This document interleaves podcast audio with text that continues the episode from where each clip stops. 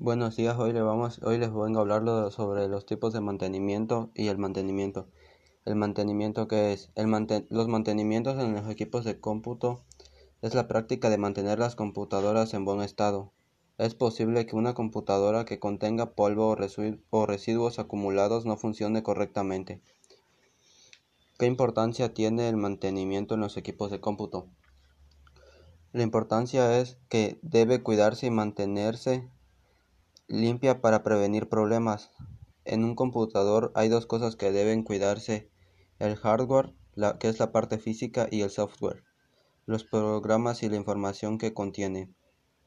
Se entiende por mantenimiento del, del computador al conjunto de acciones que deben realizarse periódicamente para mantener al computador en óptimo estado de funcionamiento. Las ventajas del mantenimiento son las siguientes.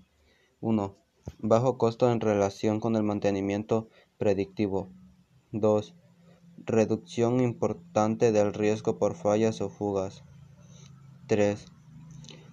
Este reduce la probabilidad de paros imprevistos. 4. Nos permite llevar un mejor control y planeación sobre el propio mantenimiento o a ser aplicado en los equipos de cómputo. Los tipos de mantenimiento.